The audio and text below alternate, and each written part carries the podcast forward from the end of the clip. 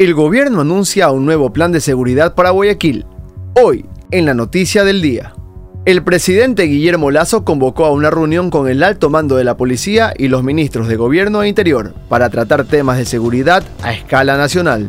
Tras el encuentro, el ministro del Interior informó que este viernes, junto al presidente, viajará a Guayaquil para realizar una demostración de varias de las acciones que se contemplan en el plan estratégico. Nuestro compromiso es devolver la tranquilidad a los ciudadanos y hacer de Ecuador un país de paz, escribió el presidente Lazo en su cuenta de Twitter. En Guayaquil, una de las ciudades más violentas del mundo, a diario mueren en promedio cuatro personas en manos del crimen organizado. Para más información visite tctelevisión.com. Reportó para ustedes Joel Alvarado. TC Podcast, entretenimiento e información, un producto original de TC Televisión.